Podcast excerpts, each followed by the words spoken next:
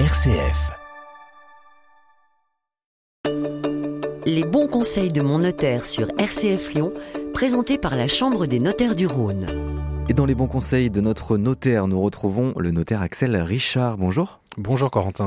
Vous êtes membre de la Chambre des notaires euh, du Rhône et on va parler avec vous du viager aujourd'hui, du viager.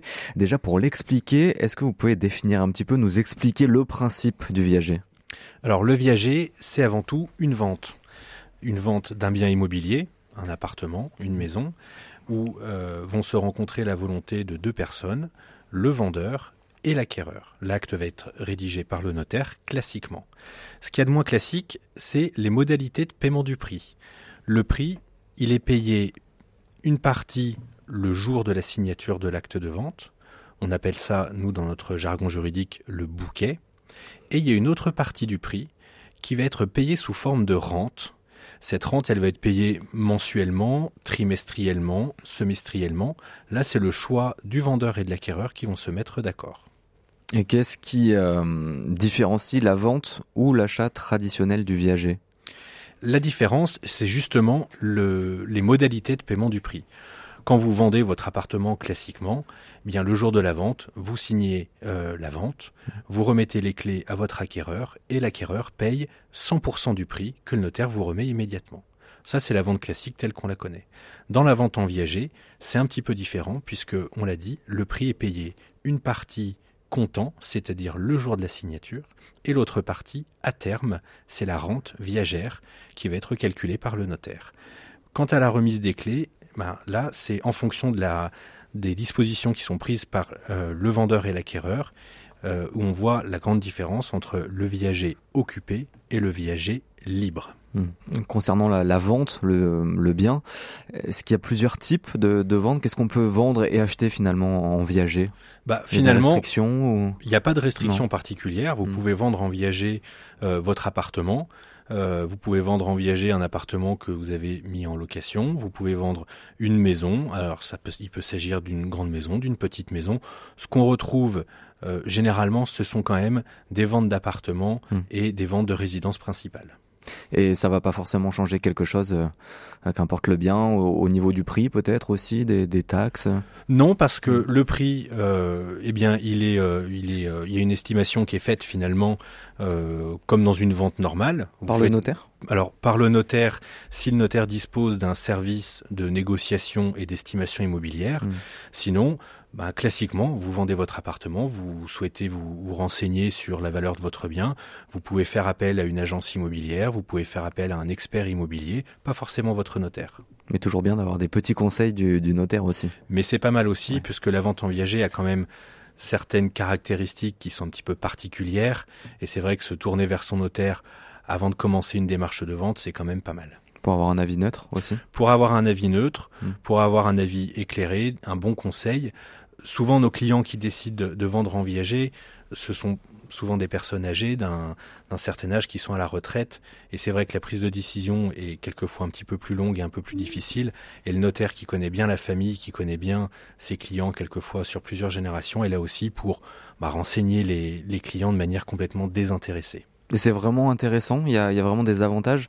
Est-ce que vous pouvez nous, nous en dire euh, quelques-uns euh, du viager Alors, l'avantage euh, économiquement, en fait, on, se rend bien compte que les personnes qui se tournent euh, vers nous pour nous questionner sur le viager, euh, ils ont une priorité qui est une priorité économique. Euh, ils se retrouvent en général, donc ce sont des personnes âgées qui sont quelquefois seules, avec des petites retraites et qui se retrouvent à, la fin du mois à avoir un petit peu du mal à joindre les deux bouts.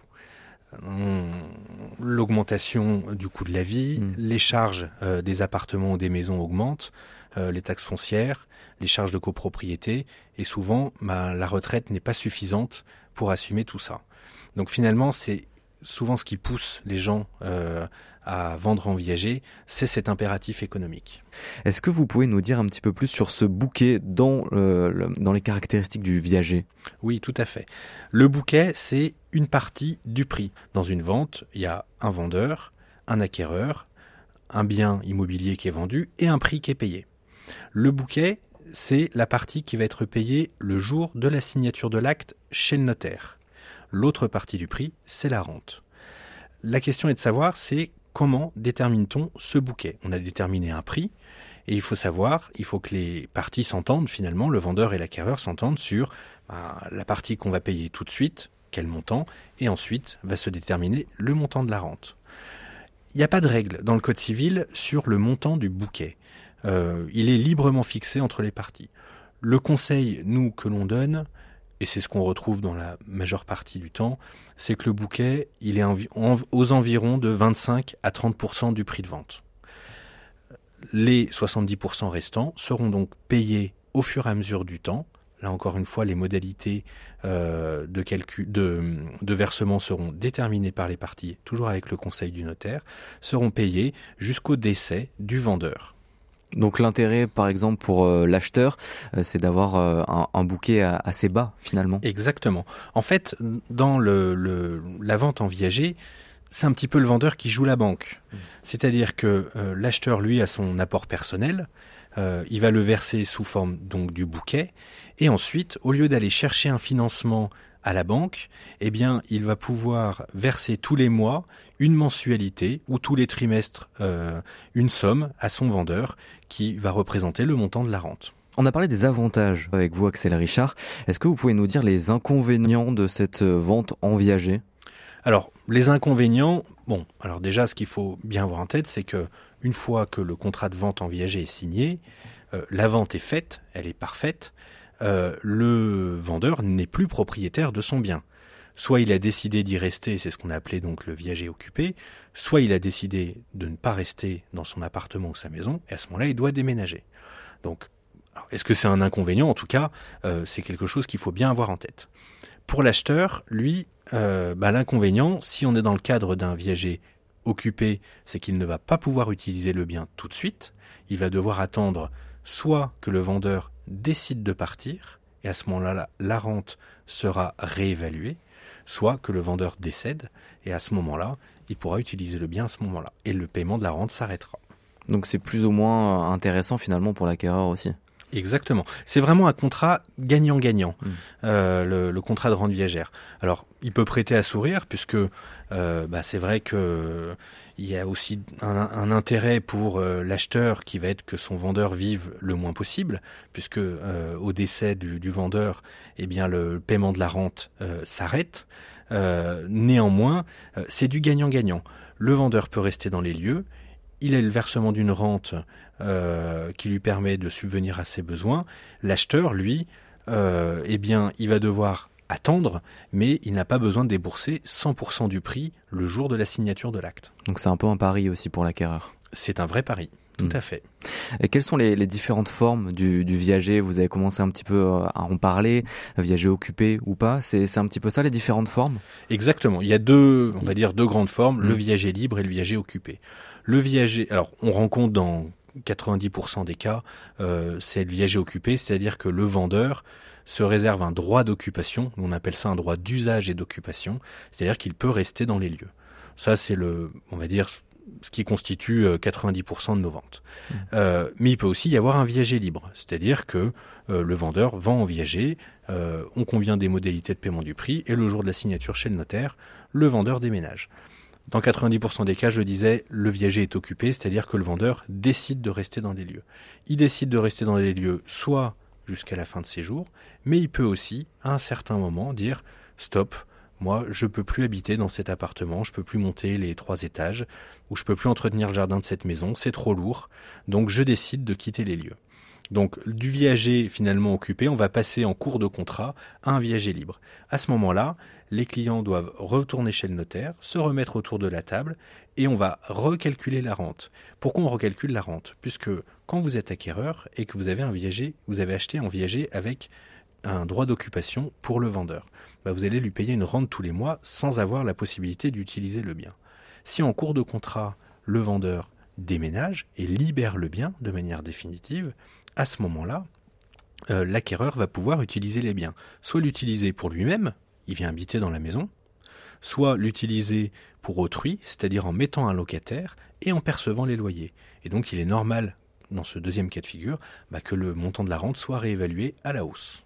Euh, quels sont les, les, profils? On a déjà un petit peu vu le, le, profil du vendeur qui est une personne plutôt âgée, en tout cas c'est ce que vous avez euh, davantage euh, dans, dans, le quotidien. Le profil de, de l'acquéreur?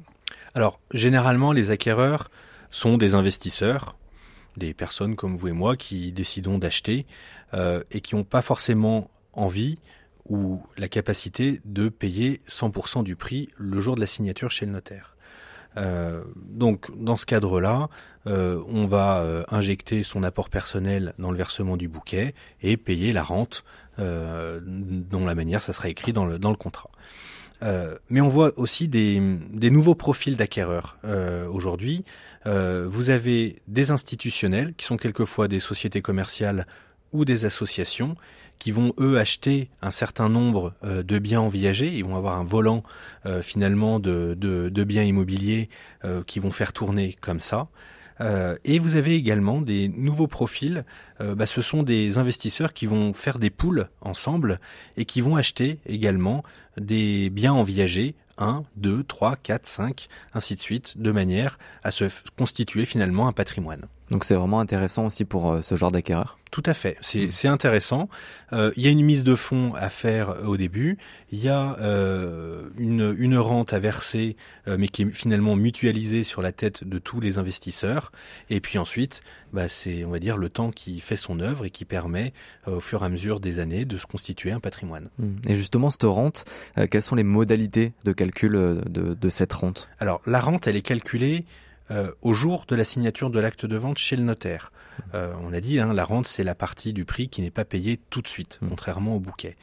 Euh, il y a des calculs qui sont euh, faits par le notaire. C'est mensualisé par exemple ou... Alors ça peut être mensualisé, ça peut être au trimestre, ça ouais. peut être au semestre. Mmh. Là les parties sont vraiment libres. Généralement c'est des rentes mensuelles ou trimestrielles. Euh, donc la, la, rente est calculée, il y a des modèles mathématiques qui permettent de le faire, mais elle n'est pas figée dans le temps. Ça c'est important parce que ça peut être source d'inquiétude pour le vendeur. C'est finalement de voir sa rente qui est déterminée aujourd'hui en 2021 et que va-t-elle de, de, devenir en 2031, dix ans plus tard? Est-ce qu'elle sera du même montant alors que le coût de la vie aura augmenté? Eh bien non, puisqu'on prévoit dans nos actes notariés, à ce moment-là, qu'il y a une indexation de la rente, et on va aller trouver un indice euh, qui peut être l'indice des prix à la consommation, enfin voilà, qui va permettre de réindexer euh, la rente euh, une fois par an ou une fois tous les trois ans en fonction de ce que les parties auront décidé. Et vous dites qu'elle est calculée par, euh, par des ordinateurs, mais il n'y a pas un, taux aussi de négociation, une, une, décision qui peut se faire aussi en, entre l'acquéreur et le vendeur? Bah, Finalement, la négociation, elle va se faire sur le prix du bien immobilier en question. Si demain vous mettez votre appartement euh, en annonce à 250 000 euros sur euh, le Bon Coin, enfin sur Internet, mmh. euh, vous allez trouver un acquéreur qui va vous dire bah écoutez, moi je vous en offre 220. Vous allez faire railler un peu, puis vous allez tomber d'accord à peut-être à 230 ou 235. Là, il y a une négociation qui est faite. Ensuite, euh, vous portez le dossier chez le notaire. Le notaire va vous dire bah voilà, pour un prix de 230, on va déterminer le montant du bouquet allez, 25%, et puis les 75% restants, bah, ça sera la rente, et là, c'est en fonction des tables de mortalité de l'INSEE, c'est un petit peu, euh, mmh. euh, voilà, brut de le dire comme ça, mais c'est comme ça, c'est en fonction de l'espérance de vie du vendeur. Et euh, est-ce que c'est vraiment intéressant? Est-ce que ça a de l'avenir, ce, ce, mode de vente? Alors, très sincèrement, je pense que oui. Tous les modes, on va dire, d'achat un petit peu alternatifs et différents de ceux qu'on peut rencontrer classiquement euh, ont de l'avenir. Euh, au, grâce aux viagers, on se dispense quand même du concours bancaire. Alors je ne veux pas me fâcher avec les banques, hein. elles sont importantes, elles sont mmh. là euh, euh, dans notre quotidien. Néanmoins, le viager peut permettre euh, à des acquéreurs euh, qui n'auraient peut-être pas eu le concours bancaire pour faire leur investissement, bah, de pouvoir accéder à la propriété. Et pour le vendeur, j'ai envie de dire presque malheureusement oui, le viager a de l'avenir. Pourquoi malheureusement? Les retraites n'augmentent plus, euh, les charges de la vie courante, elles, augmentent. On le voit, euh, on est en train de payer mmh. tous nos, nos taxes d'habitation euh, pour ceux qui sont propriétaires. On voit que la taxe d'habitation, elle augmente avec le temps. Les personnes qui payent des charges de copropriété le voient bien aussi. S'ils prennent leur relevé de charge d'il y a 5 ans et leur relevé de charge aujourd'hui, leurs charges ont augmenté. Donc le coût de la vie augmente et les retraites n'augmentent pas. Donc ce différentiel, il peut, il peut être gommé grâce au versement d'une rente viagère. Et vous, en tant que notaire aussi, vous voyez de plus en plus euh, des demandes de viager, le, le sujet en tout cas revenir sur la table? On est quand même régulièrement sollicité par nos clients. Alors, vous dire si c'est de plus en plus, euh, il faudrait faire des études statistiques. Mm. Aujourd'hui, les ventes en viager représentent entre 2000 et 2500 ventes par an euh, en France. Néanmoins, on est quand même régulièrement euh, contacté par nos clients et sollicité par nos clients sur l'intérêt de la rente viagère. Tout à fait. que vous avez un rôle de conseil aussi dans, dans ce cas-là? C'est notre rôle de conseil. On connaît, euh, on a souvent une bonne connaissance de nos clients, de leur patrimoine, de leur environnement familial, qui est aussi très important. Et à ce titre-là, on est souvent euh, sollicité par nos clients sur ces sujets-là. Merci beaucoup, Axel Richard, d'avoir été avec nous. Merci Corentin. Je rappelle, vous êtes membre de la Chambre des notaires du Rhône. Merci beaucoup et à bientôt. À bientôt. C'était la chronique Les bons conseils de mon notaire. Plus d'infos sur le site chambre-rhône.notaire.fr.